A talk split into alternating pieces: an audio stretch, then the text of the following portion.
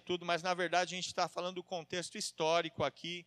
Nós amamos todos os nossos irmãos e sabemos que o Senhor Jesus, Ele é o Senhor da igreja e cada igreja está sendo tratada e aperfeiçoada pelo Senhor. E eu entendo que também Martinho Lutero foi um instrumento de Deus para trazer ali a, a reforma, trazer ali o, o acerto, a lapidação que a igreja naquela época necessitava e ele continua agindo nos nossos dias em toda a igreja sobre a face da terra, seja ela católica, seja evangélica, toda aquela que leva o seu nome, o Espírito Santo está trabalhando e dizendo à igreja: ouça o que eu estou dizendo. Amém, queridos? E as indulgências era como Everson, se estivesse vendendo um pedacinho lá no céu, sabe?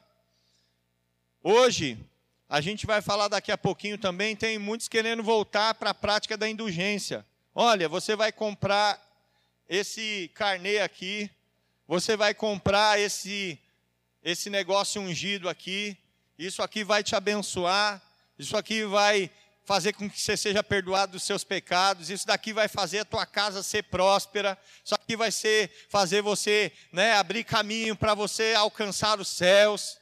E naquela época era uma prática muito, muito, muito comum. E Agostinho, ele, ele começou a meditar na palavra e ele viu que aquelas práticas não estavam de acordo com a palavra. E naquele tempo, eles não tinham, o povo não tinha acesso às escrituras. Por quê? As escrituras eram em latim, a missa né, era em latim. E o povo não tinha acesso, até porque os livros né, não existiam ainda, era só os pergaminhos, os livros eram muito raros, eram todos manuscritos. Depois que foi inventado a prensa por Gutenberg, que começou então a se imprimir Bíblias. Então, a população não tinha acesso à palavra. E aquilo que diziam para eles, eles criam. Por isso que é importante você ter a palavra com você. Porque se eu estiver falando algo errado aqui, você vai pegar a palavra e vai falar: opa, Pastor Daniel, você está falando assim, assim, assim, mas a Bíblia diz isso. Não está em contradição? E aí, a gente vai então analisar o que a palavra diz. E o que vai valer não é a minha palavra, é a palavra de Deus. Eu procuro sempre estar de acordo com a palavra. E se eu estiver incorrendo em algum engano, eu peço que o Espírito Santo sempre me mostre. Porque quem é perfeito? Só Deus. Mas eu tenho buscado fazer a vontade do Senhor, e eu sei que vocês também. Então nós precisamos sempre ter a palavra conosco, mas naquela época não. A missa era em latim, eles não tinham a Bíblia em casa para comparar e se diziam para ele: ó, essa indulgência aqui vai abençoar a tua vida, vai você vai ter um, um lugar lá no céu. Olha, se você batizar o teu bebê, ele vai para o céu porque ele foi batizado, mas quando ele crescia, ele não seguia a Cristo, mas por ele ter sido batizado, o pessoal ficava tranquilo. Não, ele foi batizado, então ele não é pagão, ele é cristão, então ele vai para o céu porque ele foi batizado. Mas a pessoa nunca seguiu a Cristo. Os pais talvez seguiram, mas a pessoa mesmo nunca. Então, é, Martinho Lutero, quando ele entrou para a ordem agostiniana e ele começou a debruçar sobre as Escrituras e principalmente fala que ele lendo a carta de Paulo aos Romanos, que foi aonde ele começou a, a visualizar o que a palavra dizia e o que estava sendo vivido pela igreja naquele tempo. Pode passar, por favor. E então ele chegou, fez 95 teses refutando, por exemplo, né, ele estava lá falando que se você comprasse uma indulgência, você tinha lugar no céu. Ele foi lá, pegou o versículo bíblico e escreveu: a venda de indulgências não garante lugar no céu, porque Jesus é o caminho, a verdade e a vida, só Ele é o caminho, entendeu? E aí ele colocava essa primeira tese. E ele escreveu 95 teses e ele colocou lá na porta do castelo de Wittenberg. E o castelo, a igreja do castelo, estava na rua principal. E a porta da igreja funcionava como um quadro de avisos públicos. Naquela época não tinha internet, né? Não tinha TV, não tinha rádio, não tinha nada. Então, como que davam os avisos? Ia na porta da igreja, colocava lá um cartaz e todo mundo passava para ver as novidades. Vamos ver o que tem de novidade. Ó, oh, aqui está proclamando que fulano de tal vai casar com, com, com outra pessoa ali. Ó, oh, vai ser tal dia a festa. Olha, o rei está convocando. Então, era normal, não era, não foi um ato de provocação, tipo, eu vou lá na igreja e vou pregar na porta mostrando que eles estão errados. Não, ali era o lugar mesmo de expor. Que eu vou falar um pouco sobre o coração de Martinho Lutero, que ele não era um rebelde, mas era uma pessoa cheia do Espírito Santo que estava com o coração disponível a ser usado pelo Espírito Santo para fazer uma obra que era necessária. Amém? Nós não estamos falando de pessoas rebeldes. Muitos olham para profetas e acham que profetas são rebeldes, não é? Ah, ele vai lá, ele aponta o dedo, né, evangelista Fátima, né, pastor Agi? Às vezes acha que o profeta ele é o rebelde, ele aponta o dedo, ele mostra, ele fala, olha, assim te diz o Senhor, te conserta, mas isso não é rebeldia, queridos, isso é ousadia no espírito, é transmitir a palavra de Deus com ousadia. E às vezes o profeta, ele precisa se levantar contra reis, contra autoridades, mas não se levantar em rebeldia, mas se levantar como um porta-voz de Deus para direcionar todo o destino de uma nação, às vezes de, um, de uma igreja, e assim é o profeta do Senhor. Então, o lugar lógico para as notícias importantes era lá na porta da igreja, no castelo. É, pode seguir, por favor. E além disso, essas teses foram escritas em latim e não na língua nativa deles lá, né, o alemão. Então, isso gerou uma séria controvérsia. Por quê? Porque ali os bispos, os papas, o papa, né, os padres, os todos ali, eles se sentiram diretamente atacados sobre aquelas né, práticas e variedades doutrinárias que eles tinham. E o que aconteceu? Após muita uma situação toda que foi criada, o Martinho Lutero ele foi excomungado da Igreja Católica. Para quem é católico sabe, e naquela época tinha um peso muito maior que a excomunhão da igreja, querendo dizer assim, você não tem mais comunhão com a igreja. Não era só com a igreja católica. Eles estavam querendo dizer o seguinte: você não tem mais comunhão com o reino dos céus. O teu nome está sendo riscado do livro da vida aqui. Então, quem era excomungado era, né, eles entendiam que estava sendo lançado ao inferno. Tá? É como se você é filho de Deus, aí, quantos são filhos de Deus aqui? Deixa eu ver. Só aqueles são filhos. Aí já pensou, eu, o, o, o Papa, né, no caso, vamos, ser, vamos dizer que fosse eu aqui, aí eu olho para você, não, você está sendo rebelde. Vou fazer o seguinte: a partir de hoje, estou riscando o teu nome, viu? Você não é mais filho de Deus, você vai para o inferno, viu? Deus, ó, tá vendo Mateus aqui, ó? Estou riscando o nome dele, risca o nome dele aí do livro da vida, viu? E deixa que o diabo carregue. A excomunhão era assim. E o que aconteceu com Martinho Lutero foi justamente isso, ele foi excomungado. Só que Martinho Lutero, ele nunca quis romper com a igreja.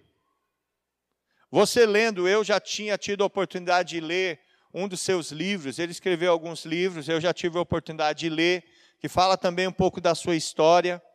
E ele era uma pessoa muito temente a Deus. E ele não queria romper, ele não falou assim: olha, está tudo errado, eu vou abrir uma nova igreja, estou alugando um salão ali, vou abrir a igreja, e quem quiser agora fazer o que é certo, me siga. Não. Ele também não queria afrontar as autoridades, na verdade, ele queria trazer uma reflexão. Ele queria que ali, aqueles que eram autoridades instituídas por Deus, refletissem acerca do que a palavra dizia e do que estava sendo feito. Ele nunca quis romper com a igreja. Ele queria que a igreja fosse reformada através da palavra e do Espírito Santo. Mas isso para ele né, foi, foi uma batalha da vida dele. Ele foi muito perseguido. Em certa época, ele teve que ser protegido por um rei de outro país e o pessoal fez uma revolta, preparou emboscadas para matá-lo. E ele teve que sair pela madrugada, escoltado, fugido mesmo, escondido para não ser morto e ficou escondido durante muitos anos num castelo de um outro rei em outro país que não era ali católico e não concordava né, com, com a, essas doutrinas da época e, a, e deu abrigo a Martinho Lutero. E muitos que ouviram a respeito das teses começaram a realmente entender que aquilo vinha do Senhor, era um renovo, era uma reforma que estava acontecendo. E então começaram a seguir Martinho Lutero no sentido de ouvir a sua voz, ouvir os seus ensinamentos. E a partir desse momento, ele né, foi então, depois da sua morte, então foi instituída a igreja protestante. Por quê? É a igreja que protesta contra aquilo que estava errado à luz da Bíblia. Uma igreja protestante é essa. E nós somos a igreja protestante, que segue a, a, a doutrina pura da palavra. Pode passar próximo. Então, Martinho Lutero, essa aqui é uma, uma, um autorretrato dele.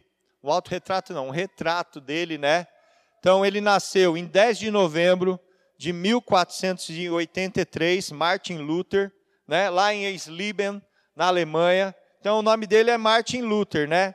E é igual, né? Porque o alemão coloca só o nome do pai. Eu, sou, eu falo isso porque eu sou de descendência alemã. Aí colocaram só Daniel Alves. Por isso o nome é Daniel Alves. Minha mãe é filha de, ale, filha de alemães, né? Os meus, os meus, os, os avós dela vieram da Alemanha fugindo da Primeira Guerra. E aí, tanto o meu avô e minha avó, pais da minha mãe, né? Eles nasceram aqui, mas eles eram de origem alemã.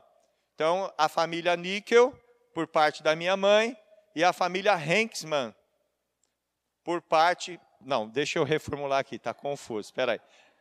Minha mãe, né? Ela é filha do meu avô e da minha avó, como todo filho, né? E meu avô, o sobrenome dele é Nickel.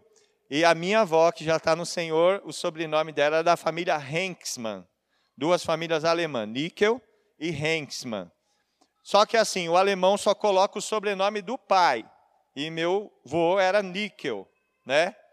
E aí minha mãe chamava, né, tá no Senhor também, Eufride Nickel, Eufride Nickel, né? Diferente, né? E chamavam-na de Frida, Frida, né? O pessoal conhece a irmã Frida, a irmã Frida. E aí o que acontece? Quando eu nasci, quando meu irmão nasceu, ia colocar, né, Samuel Níquel Alves. Aí minha mãe, não, alemão só põe o nome do pai. Bota Samuel Alves aí, né?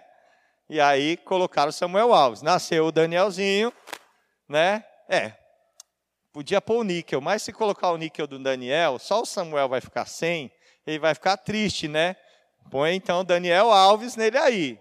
Tá, Daniel Alves. Aí veio minha irmã, a terceira, né? O terceiro filho, minha irmã. Aí falou: ah, já erramos duas vezes. Não vamos errar a terceira, não, vai. Aí colocou Midian Níquel Alves e minha irmã caçula, Cíntia Níquel Alves. Mas meu irmão e eu ficamos sem o níquel. Mas nós resgatamos isso na vida dos nossos filhos, né? Então por isso que é a Isabela Níquel. É, da onde vem esse níquel, né? O níquel é o níquel que não está no meu nome, mas está lá no meio, mas vocês não estão vendo, tá bom? Então, só fazendo esse parênteses, Martin Luther nasceu em Eisleben, na Alemanha, em 1483 e faleceu também na sua terra natal em 18 de fevereiro de 1546. E hoje, algo que é muito comum para nós, quantos aqui já ouviram falar sobre cinco solas? Quem já ouviu falar sobre isso? Uma mão ali, outra, outra. Poucas pessoas também. Cinco solas é um resumo das 95 teses de Martinho Lutero a respeito da reforma da igreja.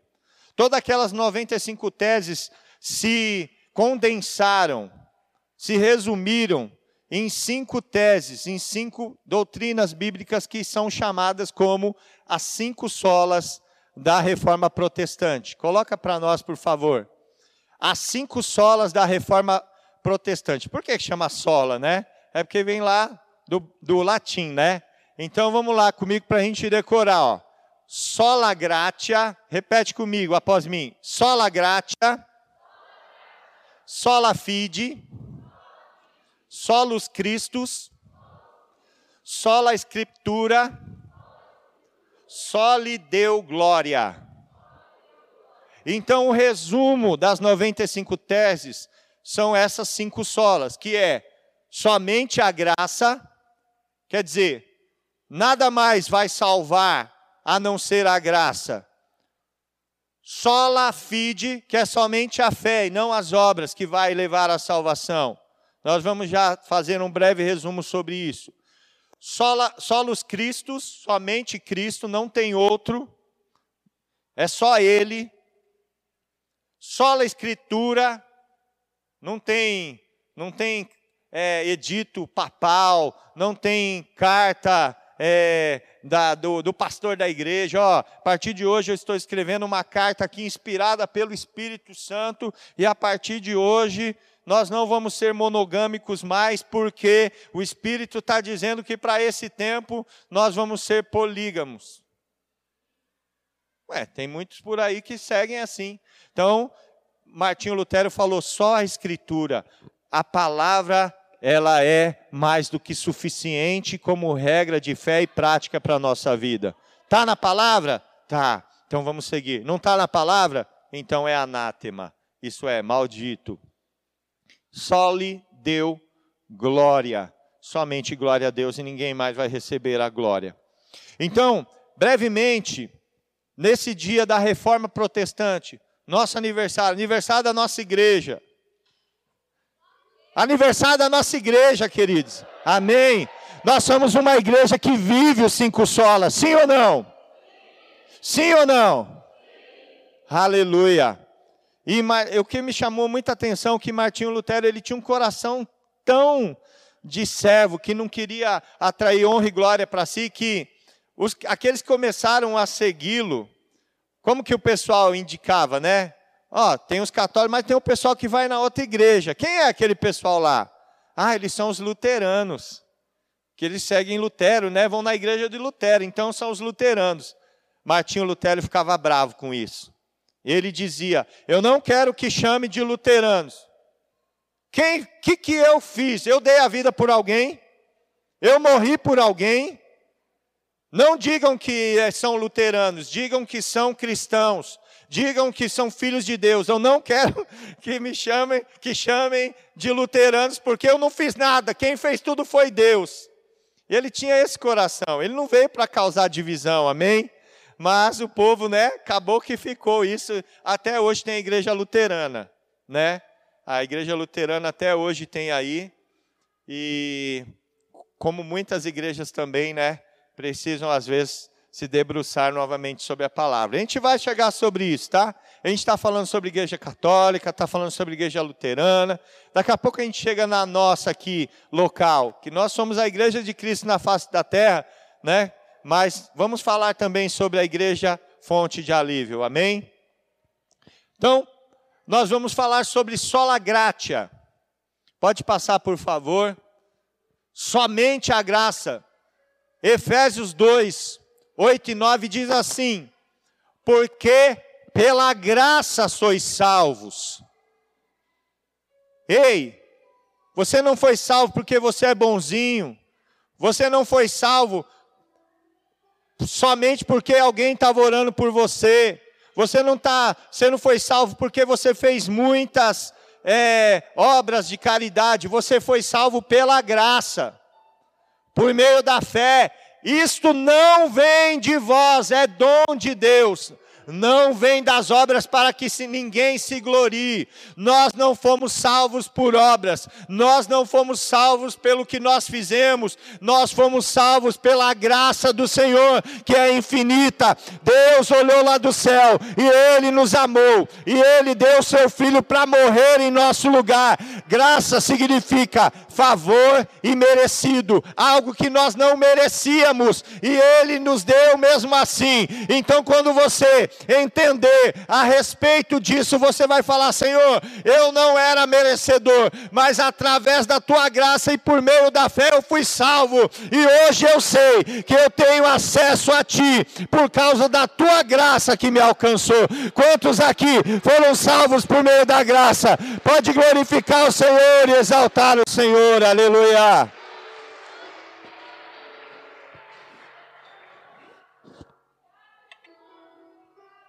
Porque antes, muitos falavam, ó, se você comprar essa indulgência aqui, você vai ser salvo.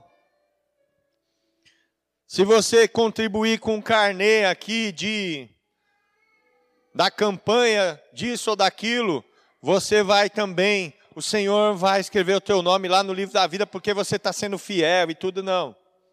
Não é através de nada que nós fazemos, mas é única e exclusivamente através da graça. Amém? Então, é através das obras que nós somos salvos? Somente o quê? Somente o quê? Somente o quê? Só a graça pode nos salvar. Aleluia.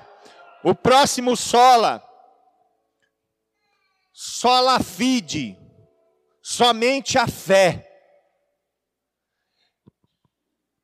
Porque nele se descobre a justiça de Deus de fé em fé, como está escrito: mas o justo viverá pela fé. Põe o próximo slide também, Romanos 1:17. Essa foi esse último versículo, Romanos 1,17, foi algo que Martinho Lutero tornou como um, um versículo chave na vida dele.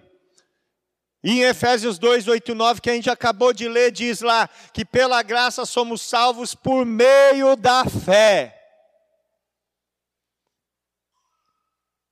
Então, às vezes, Dinho, Paulinho, alguns podem falar: olha, se você vir à minha igreja, se você for no meu discípulo, aí sim eu vou te vou te levar para conhecer a Cristo, e aí você me seguindo, nós estamos indo para o céu. Só que se coloca como um intermediário.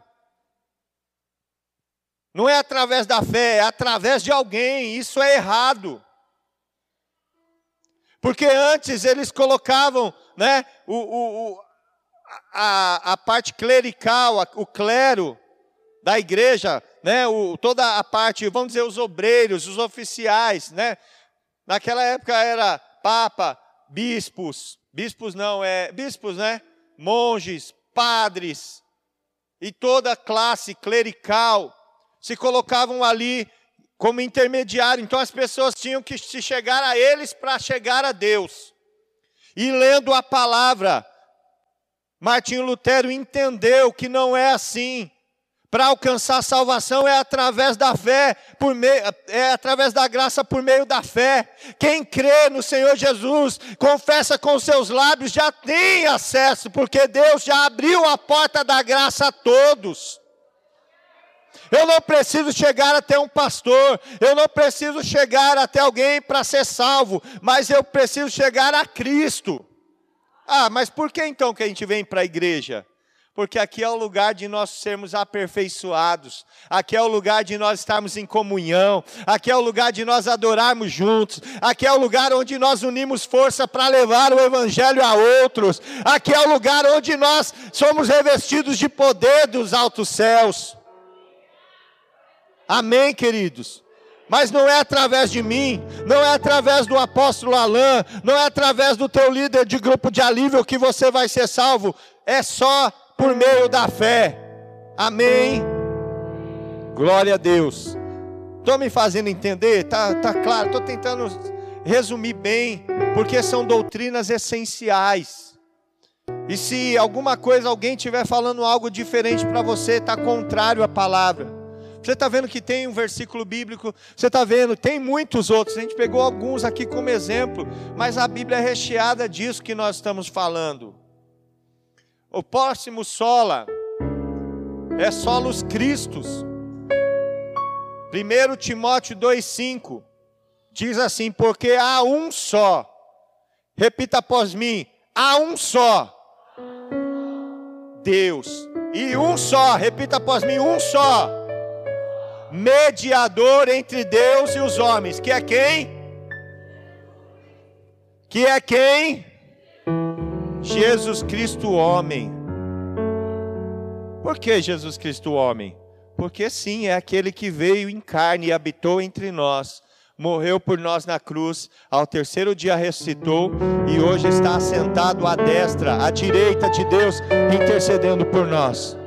Só Ele é mediador. Não tem como eu mediar pelos seus pecados. Não tem como eu pegar uma pessoa que foi um santo homem de Deus e que já morreu e eu falar assim: Ô pastor querido, você que já morreu, você está aí no céu, que você era um homem tão de Deus, e você está aí, intercede por mim a Deus, para ele, ele abrir o caminho para eu chegar aos céus também. Pastor, meu pastor querido, ô santo homem de Deus, que está aí já com Deus, está no seio de Abraão, intercede por mim, para que eu possa entrar nos céus. Você acha que Deus tem mediadores? Quem é o único mediador entre Deus e o homem? Jesus Cristo. Quem é o único? Jesus. Não há outro. Hoje tem muitos dizendo que muitos caminhos levam a Deus. Mas o Deus criador dos céus e da terra só tem um caminho. E o nome desse caminho é Jesus Cristo. Se não tiver Jesus, o caminho está fechado aos céus, porque Ele é a porta. Jesus é o caminho, Ele é a verdade, Ele é a vida, Ele é a porta das ovelhas. Amém. Se alguém estiver te dizendo, dizendo a você que há um intermediário, alguém que você deve orar às vezes que você pedir, está correto? A Bíblia fala sobre isso. Solos Cristos, somente Cristo. Ah, mas é errado eu orar pelo meu irmão? Não é errado. A Bíblia ensina sobre isso. Mas não ser um intermediário da salvação lá no céu. Não. Principalmente ainda quem já morreu já está no Senhor. Então isso é errado. Se se nós aqui, se vamos dizer que vai chegar um dia, né? Não sei, daqui 100 anos, o apóstolo Alain não vai estar mais aqui se o Senhor não tiver voltado ainda. Vai fazer uma estátua do apóstolo Alão, fundador da igreja Fonte de Alívio, e as pessoas vão se ajoelhar diante da estátua do apóstolo Alã e falar: Apóstolo Alã, você que está aí com o Espírito Santo, você que é guiado pelo Espírito Santo, fala com Jesus para ele me levar para o céu, igual ele levou você, apóstolo Alain, na estátua do apóstolo Alain aqui. Esse aqui é o nosso fundador, um homem cheio de Espírito Santo. Vamos, vamos acender uma vela para ele, iluminar o nosso caminho. É isso que a palavra diz? Diz o que? Solos Cristos, somente Cristo. Amém? Próximo sola. Só lhe deu glória. Estamos aprendendo latim hoje, hein? Vamos sair falando latim aqui hoje, hein? Fala, hoje, hoje o culto foi em latim. Só relembrando um pouco da história, né? E é gostoso também, né? Entender um pouquinho, né? Mais sobre isso. A história de um homem que foi tão usado pelo Senhor. Ora, a nosso Deus e Pai, seja dada glória para todos sempre. Amém. A quem é dada a honra e a glória? A quem? A Deus. Vou tirar a glória que é de Deus e dar ao homem? Não. Eu posso honrar o homem? Sim ou não? É bíblico isso? Sim. Diz lá em Timóteo aquele aos presbíteros que governam bem, sejam dignos de dupla honra. Ensina que a gente tem que honrar os pais, tanto os naturais quanto os espirituais também. Honrar, você pode honrar. Agora adorar, colocar na posição de adoração, só a Deus glória. Você vai adorar um cantor? Você vai adorar um pregador? Você vai adorar um pastor? Você vai adorar o teu líder? Somente adoração a Deus. E se a adoração não for direcionada a Ele, temos que voltar a palavra, porque estamos fazendo errado. E por último, cinco solas, aí se completa. Não tem uma ordem específica, tá, gente? Eu coloquei aqui numa ordem, mas não tem uma específica. Sola escritura, escritura, que é somente a palavra. Segundo, segundo a carta de Paulo a Timóteo, capítulo 3, versículo 16, diz que toda a escritura divinamente inspirada.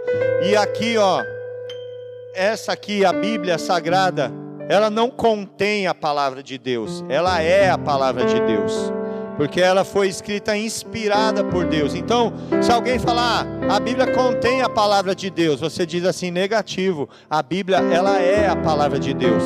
É Deus se revelando a nós através de pessoas que ali inspiradas pelo Espírito Santo deixaram registradas quem o Senhor é e o que ele deseja de nós, o caminho para nós seguirmos.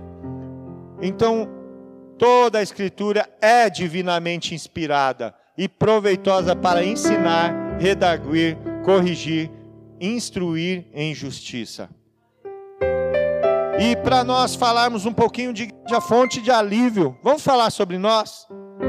Nós falamos sobre a igreja lá nos anos de 1500, mas vamos pular 504 anos, vamos chegar no 2021. Vamos falar sobre nós um pouquinho? Eu quero que você abra a tua Bíblia aí, junto comigo e o telão também. No segundo livro das Crônicas dos Reis de Israel, capítulo 34. Glória.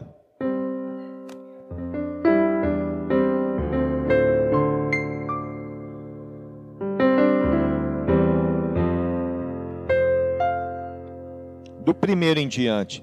A gente vai talvez pular aqui para ganhar tempo alguns versículos. A mídia, por favor, vai me acompanhando. 1 diz assim: Josias tinha oito anos como quando começou a reinar. E reinou 31 anos em Jerusalém. Quantos anos Josias tinha? Tá errado não, gente? Não é 18, não é 28? Oito anos uma criança, começou a reinar. E ele fez o que era reto aos olhos do Senhor. Andou nos caminhos de Davi, seu pai. No, seu, no caso, ele não era filho de Davi, mas ele era da descendência de Davi, amém? Aqui de Davi a Josias já tinham mais de 300 anos aqui, tá bom? Mas ele era da linhagem, da casa de Davi descendente de Davi, sem se desviar deles nem para a direita, nem para a esquerda. Porque no oitavo ano do seu reinado, sendo ainda moço, então ele já estava aqui com 16, ele começou a reinar com oito. Quando ele tinha 16, moço, cadê os ativados aí? Tem ativado aí? Né? Quantos têm exatamente 16 anos? Faz assim com a mão para eu ver. 16, 16. Paulinho, você não tem 16 não, Paulinho. O Gui tem 16. Giovana tem 16. Pablo tem 16. Com a idade desses moços aqui. Ali também. Nosso. É, esqueci o nome é. Alan. É mesmo, eu até falei, né? Esse nome aqui é forte, né? Alan. Alan, né? a idade do Alain, viu Alain? Quando Josias, rei, já era rei com 16 anos de idade, ele começou a purificar Judá, ele começou a fazer uma reforma em Judá, e Jerusalém, dos altos, dos bosques, das imagens de escultura e fundição. Os altares de Baalins foram derrubados diante dele. Ele cortou as imagens do sol que estavam acima deles, quebrou os bosques, as imagens de escultura e de fundição, reduzindo-os a pó, o qual espargiu sobre a sepultura dos que lhes tinham sacrificado. Ele queimou os ossos dos sacerdotes sobre seus altares e purificou Judá e Jerusalém. E fala também que ele fez isso nas cidades de Manassés, Efraim, todas ali as cidades ao redor no 7 derrubou os altares, bosques, imagens, escultura, até reduzi-lo a pó. E de haver cortado todas as imagens do sol em toda a terra de Israel, voltou, e toda a terra de Israel voltou para Jerusalém. E depois né, que ele terminou, ele voltou para Jerusalém. O pessoal estava lá na astrologia, tinha a imagem do Deus Sol, os luminares lá, eles estavam adorando antes. Tinha altares a Baal, outros deuses. Lá também, né? Tinha bosques que adoravam árvores, que é a representação de divindade. Tudo aquilo que a palavra ensinava. E ele foi fazendo uma reforma em Jerusalém e em toda Israel. E olha só o que diz no, no 8: No 18 ano de seu reinado, havendo já purificado a terra, enviou Safã, filho de Azalias, Maazéias, maior da cidade, e Joá, filho do cronista Joacás, para repararem a casa do Senhor, seu Deus. Joás falou: Nós vamos fazer uma reforma no templo, na igreja, né? Era o templo de Salomão que estava todo abandonado estava precisando ser reformado. O templo foi feito de acordo com a vontade do Senhor? Sim ou não? Sim ou não? O templo por Salomão foi feito de acordo? Foi. Mas depois de muitos, dezenas e centenas de anos, o que aconteceu? Estava lá, precisando de uma reforma. Começou certo, mas se desvirtuou e precisou ter uma reforma. E Joás, entendendo que não estava de acordo com o que era, ele falou: Vamos reparar, vamos trazer ao que era. Então vamos ler agora lá o versículo 15 agora. Então disse Uquias ao escrivão Safã: Achei o livro da lei na casa do Senhor. Safã levou o livro ao rei e informou-lhe: Teus servos fazem tudo quanto se lhes encomendou.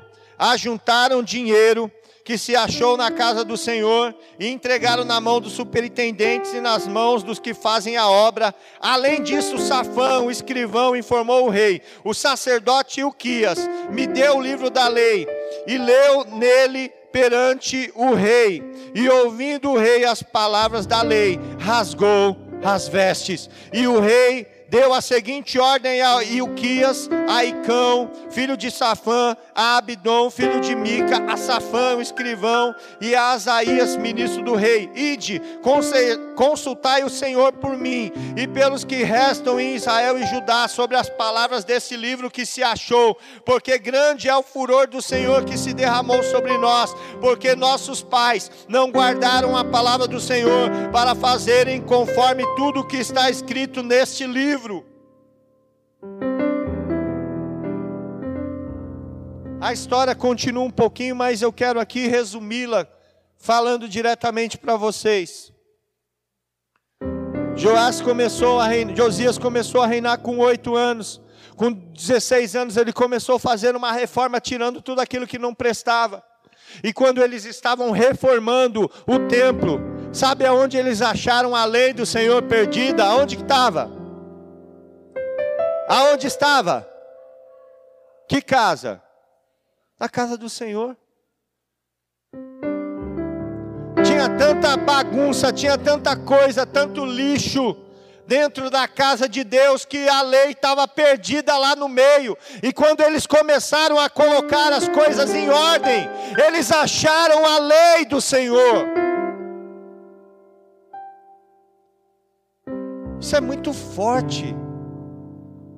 Como que a lei estava perdida dentro do templo? Alguém podia ter roubado, escondido numa caverna, enterrado, mas estava perdido aonde? Dentro da casa. Você acha que o povo estava. Como que você acha que estava aquele templo? Para a lei estar tá perdida lá dentro. Você acha que alguém tinha o hábito de organizar lá? Você acha que alguém tinha o hábito de estar lá sempre? Estava de qualquer maneira. E Josias então começou a fazer uma reforma, colocar as coisas em ordem. Hoje nós temos um templo ao Senhor erguido para adoração ao nome do Senhor? Sim ou não? Quantos acham que sim? Levanta a mão. Se há um templo hoje erguido para adoração ao Senhor. Quantos acham que não existe um templo para adoração ao Senhor erguido? Quantos acham que não?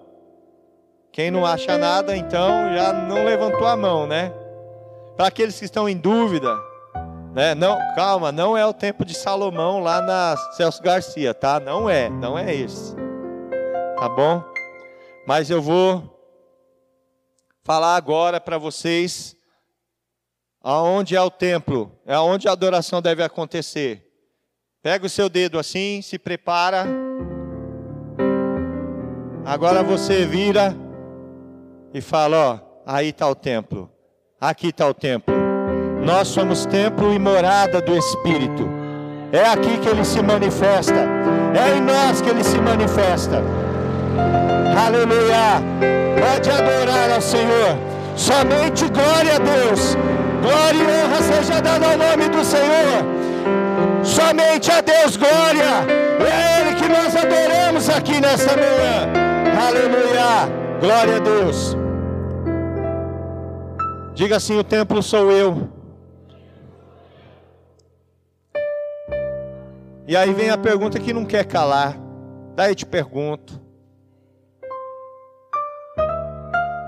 Tá tudo em ordem aí ou tá uma baguncinha aí na casa do Senhor? Como é que tá?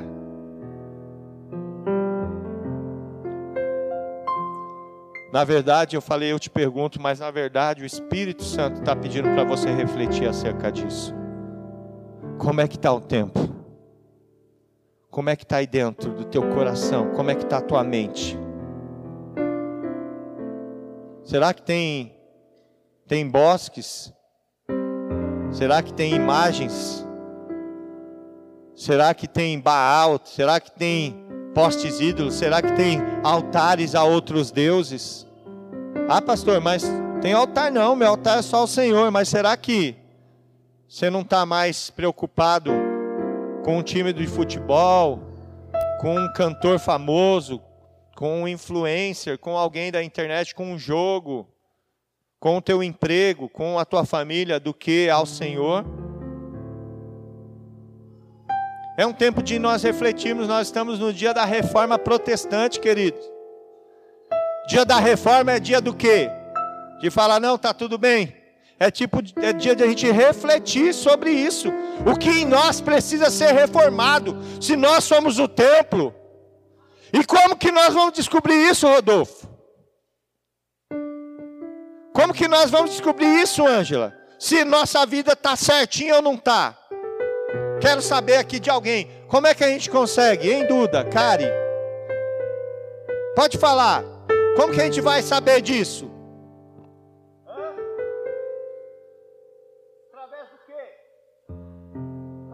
palavra, gente. Quando Safã achou a palavra lá no meio, a lei do Senhor lá no meio, ela, ele levou até o rei e leu. O rei rasgou as vestes e falou: Estamos fazendo tudo errado. Puxa vida! Sabe quando você recebe um produto, um guarda-roupa, sei lá, um negócio que você começa a montar você mesmo? E aí você não sabe montar direito, vai montando, negócio fica errado, meio torto, e não encaixa. Aí no final de tudo, quando você tem. Ah, não tá igual a foto, sei lá, não tá legal. Termina tudo lá no fundo da caixa você acha o manual. Tava tudo errado, essa peça não é aqui, isso daqui tá errado. E esse parafuso aqui, eu não, não pus cola, tinha que colocar cola aqui, montei tudo errado. E quando a gente faz isso na nossa vida, minhas motivações estão erradas.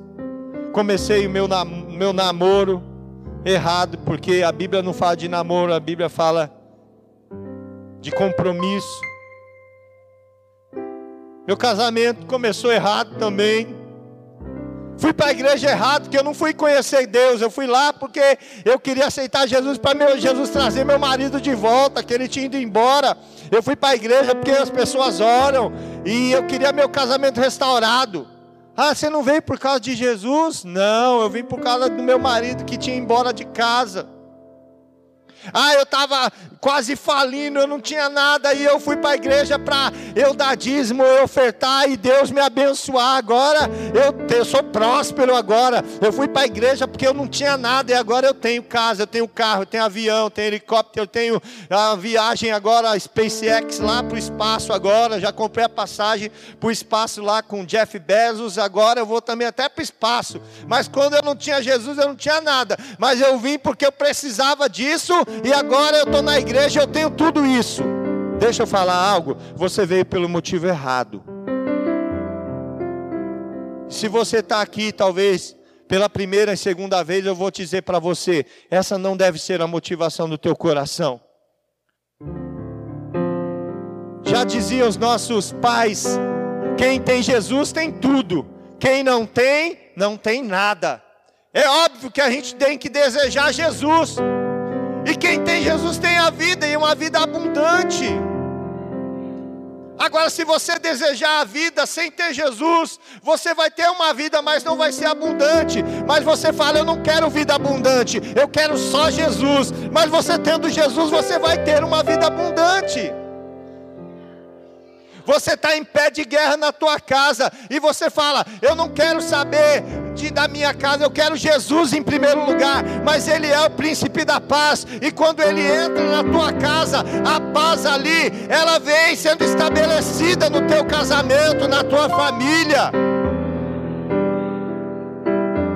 Fala, eu não tenho nada para comer hoje, mas eu quero somente adorar, igual Jó, quando perdeu tudo, ele rasgou as vestes e adorou, e não importa se eu tenho alguma coisa ou não, eu quero adorar, e quando você adora, você está adorando ao Rei dos Reis e Senhor dos Senhores, e que quem tem Jesus, que é o dono da, do ouro e da prata, o Criador dos céus e da terra, também tem tudo, e logo ele também vai falar: Eu estou abrindo as portas e as janelas do céu. Sobre você, sobre você virá a maior abastança, você você vai viver um tempo sobrenatural de prosperidade.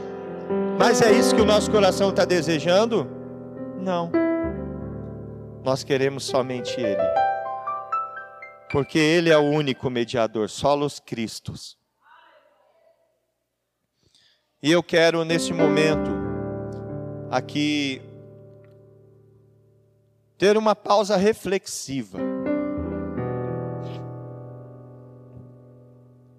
Eu quero que você reflita como que está o templo aí.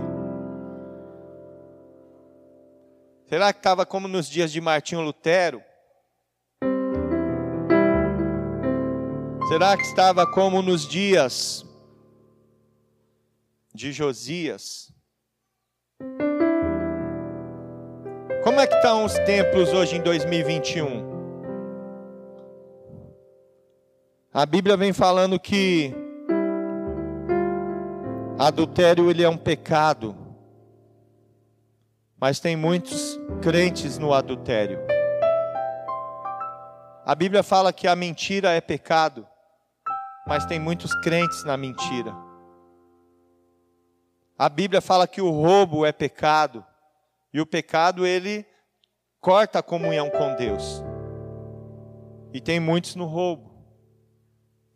A Bíblia fala que a imoralidade é pecado, mas muitos estão na imoralidade. A Bíblia fala que o pecado de rebeldia é como, pe...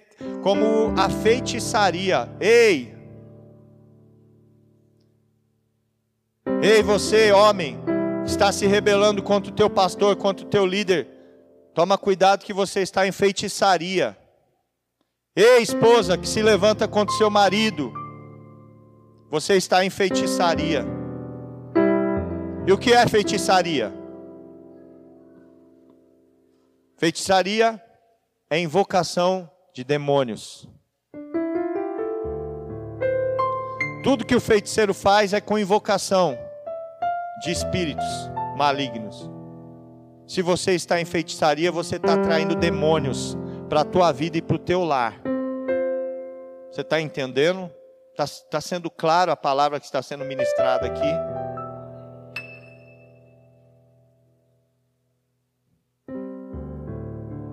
Por que, que eu estou falando isso? Porque quando eu olho e falo que tem pastores de adultério, tem mesmo, infelizmente.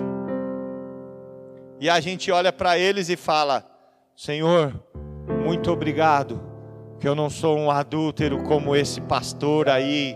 Você viu? Ele foi envergonhado aí em rede nacional. Mas glória a Deus que eu não sou adúltero. Tem uma pastora, um pastor que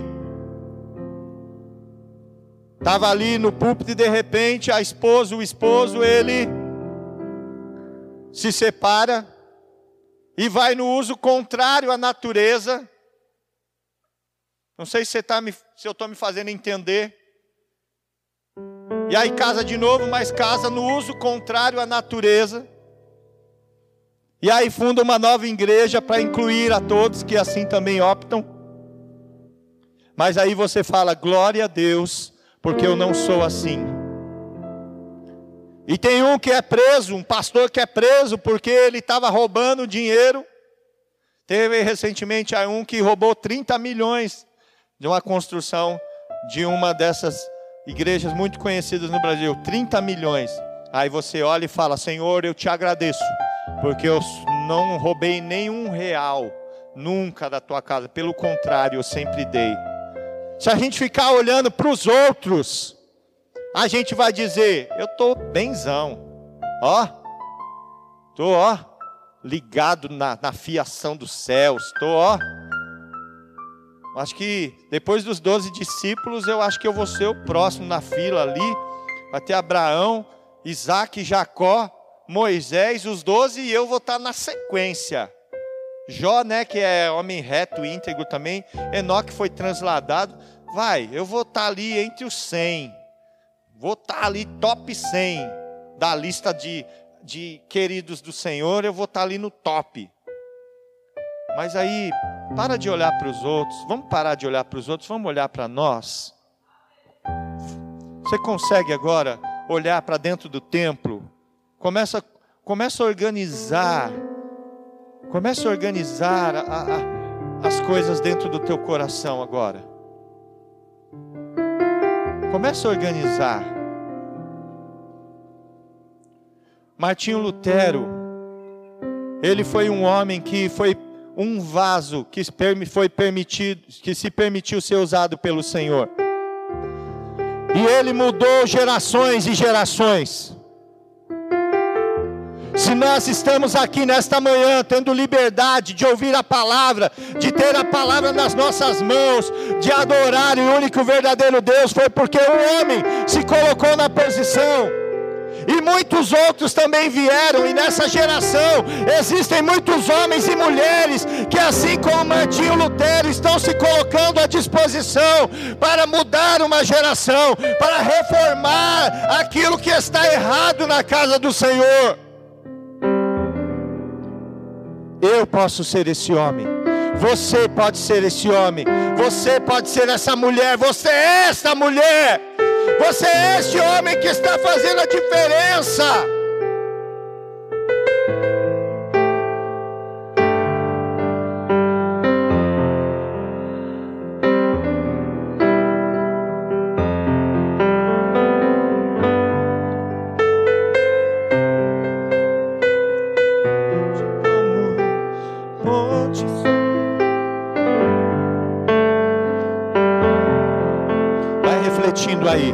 Vai colocando as, as coisas em ordem dentro do templo aí. Se a lei está perdida, você já vai encontrá-la. Porque o Espírito Santo de Deus está aqui.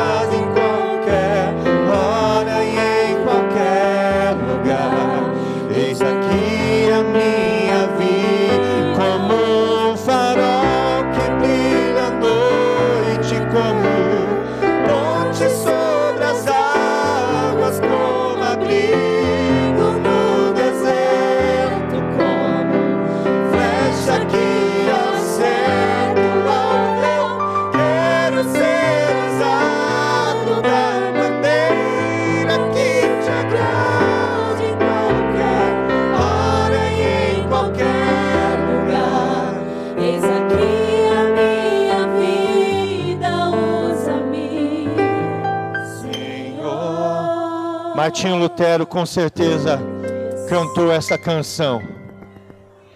De outra forma, mas essa mesma canção. A vida dele falou: Senhor, eu não tenho a minha vida por preciosa, contanto que cumpra o propósito de Deus. E ele foi um farol para gerações. Ele foi um vaso precioso.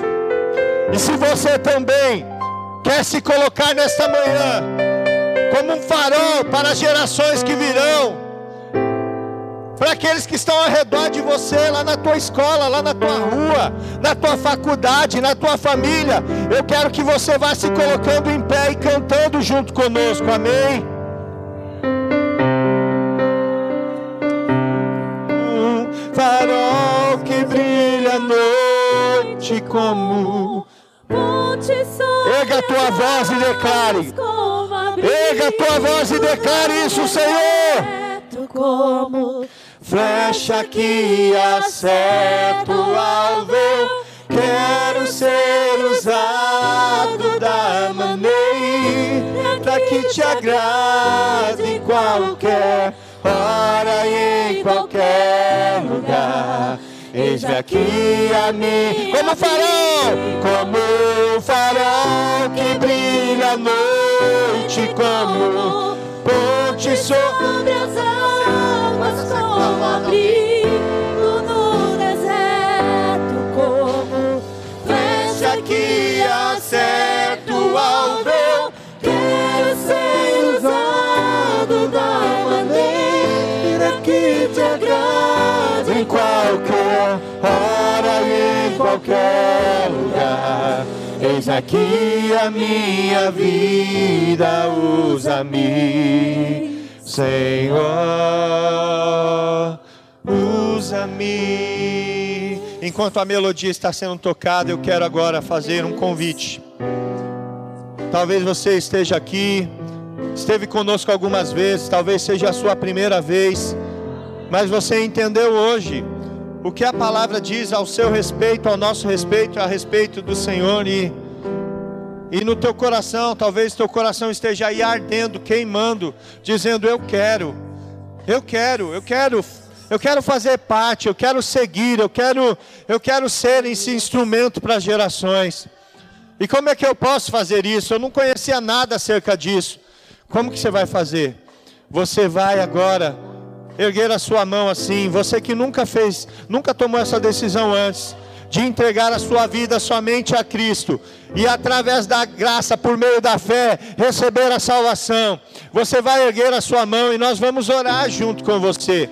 Nós vamos auxiliar você nessa decisão, que é a decisão mais importante da sua vida. Tem alguém que queira nessa manhã entregar a sua vida a Jesus Cristo para segui-lo e tê-lo como único e suficiente Salvador da sua vida? Tem alguém? Se tiver alguém, a hora é essa e nós vamos orar junto com você. Enquanto essas pessoas que ainda não tomaram essa decisão estão refletindo, eu quero agora orar por você que entendeu que você é o Martinho Lutero dessa geração. Alguém que vai ir contra, não a igreja, não contra o templo, mas contra aquilo que está de errado nos dias de hoje. Você vai ser uma voz que vai se erguer para falar contra o pecado, para falar contra os enganos, os sofismas. E agora eu quero sim convidar a você a vir à frente. Você que quer ser luz, farol, fazer a diferença nessa geração e nas vindouras. Vem à frente que nós vamos orar juntos em nome de Jesus Cristo. Aleluia. Pode cantando novo. Aí pode ser usa-me na sequência. Primeiro como um farol, depois sonda-me usa. Uma vez só farol. Como um farol que brilha à noite, como ponte sobre as águas, como abrigo no deserto, como flecha que acerta o alvo Quero ser usado da maneira que te agrada em qualquer hora e em qualquer lugar. Eis aqui a minha vida, usa-me, Senhor. Usa-me. Agora você vai declarar. Sonda-me, Declare, declare. quebranta-me. Essa é a tua oração. Transforma-me. Olha a reforma, transforma-me. Enche-me. E usa-me. Sonda-me. Sonda-me.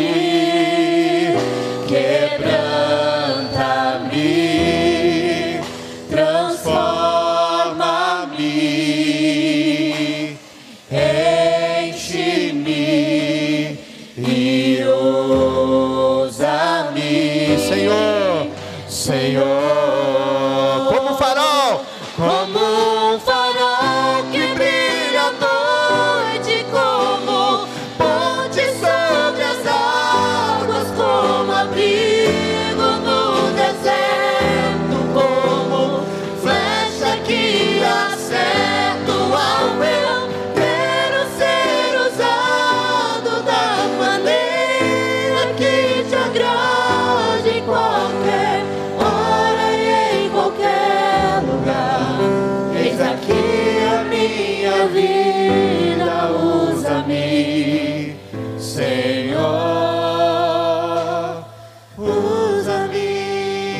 Essa oração após mim.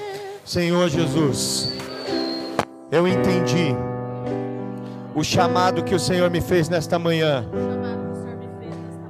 para ser luz para as multidões, para ser luz para gerações. E eu abro meu coração para toda a reforma que vem de ti. E eu me comprometo que através da tua palavra haverá uma reforma em mim, porque eu sou o templo e morada do teu Espírito Santo. Eis-me aqui, Senhor, usa a minha vida, e nesta manhã eu reafirmo o meu compromisso com somente a graça, somente a fé, somente Cristo, somente a Deus glória e somente a palavra. Em o nome de Jesus eu oro. Amém. Aleluia.